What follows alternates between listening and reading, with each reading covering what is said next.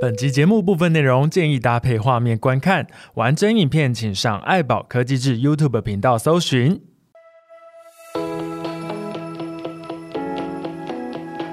我们比赛有分为两个阶段，第一个是自动控制的时候，这个阶段是操作手不能去碰触那个控制器去操作机器，是完全靠提前输的程式，让机器自己自动的去进行移动以及完成我们所要让它完成的任务。第二个就是。靠我们的操作手来完成比赛的中间的这些任务。然后我们的任务有分，大致上分为两个区块。第一个是要放角锥跟方块到它指定的区域，然后有分为三层，最高层的分数当然比较高。还有连线，连线的话它也会拿到较高的分数。再来就是充电站，我们俗称它为跷跷板，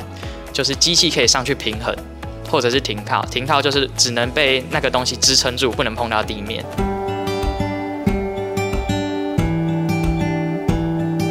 比较印象深刻的队伍大概就是我们参访的四二七零吧。他们本身是说，他们之前已经有参加过另外一个赛区的比赛，所以他们借由那一次赛区的比赛的经验，更改他们的机器。所以在这次夏威夷的赛区中，他们的机器是已经做过更改，而且适应过比赛的。那一场呃，就是我们比的第一场。然后对面的话也是很强的强队，就是四二五三跟三五九。刚开始看到赛程表的时候，都是比较没有信心，但是发现四二七零还有四六一三跟我们配合起来是也是非常不错，他们也都很强。然后我们也在那时候就是破了那时候的大会纪录。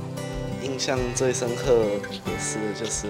第一次的机器人翻倒，因为那一次的翻倒比较意外一点，都没有想到会是这个情况。跟五八五一讨论战术的时候，觉得他们很有趣，他们在比赛中 也会帮我们加油啊。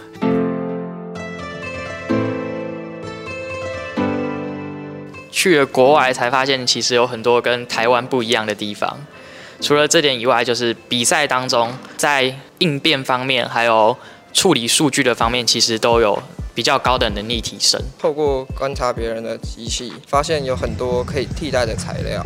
然后它的材料特性可以达到更好的效果。比如说，他们有用钢绳，他们钢绳可以去做反向运动，然后可以去更快速的达到他们要的指定位置，而且。材料的刚性也比较强，会比较坚固一点。有破一个记录，就是最先拿到放东西放满全部的记录。这次去比赛学到很多经验，就是可以下次去改进，或是传给学弟妹。就是策略的拟定，还有赛前跟队友的沟通，还有去跟他们说策略如何进行，很重要。还有队伍之间的交流吧，就是把自己擅长的地方就都讲出来，然后让对方知道，然后去合理的分配工作。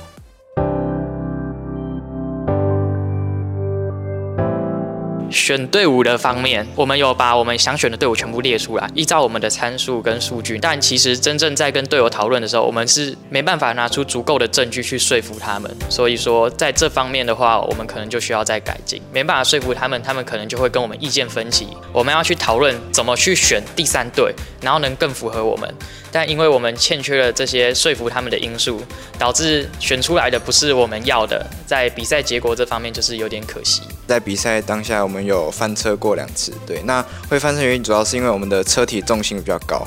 然后我们的底板也比较没有那么重，所以下次如果再设计的话，可以考虑到就是重心的问题跟高度的问题，不一定要做就是全能，可以把一个题目做到极致，就是只做专项的话会比较高。主要我觉得要加强的部分，应该是临场反应的部分。就是如果队友有什么问题的时候，我们要及时做出的反应；或是对手为我们做出了什么防守策略的话，我们也要随时的进行反应，不然会失去很多得分的机会。嗯，还有队伍之间的配合度吧，就是如果队伍之间配合度很默契的话，就是分数可以拿得比较高。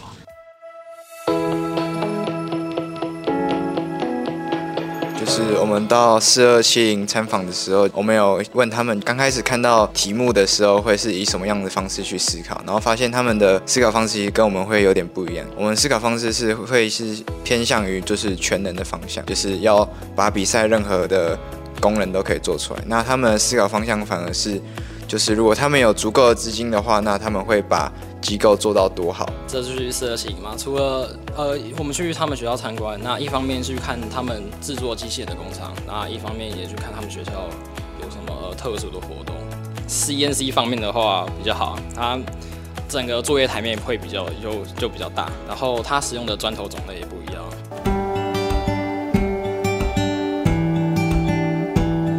觉得对手比较厉害的地方是，他们有很多比较细节的机构可以去辅助他们的 driver，拿到更好的效率以及得分的速度。他们分工很明确，就是一个人专门去。负责 human player 的部分，然后一个人专门负责在中场负责清理地板的那个球，还有脚锥。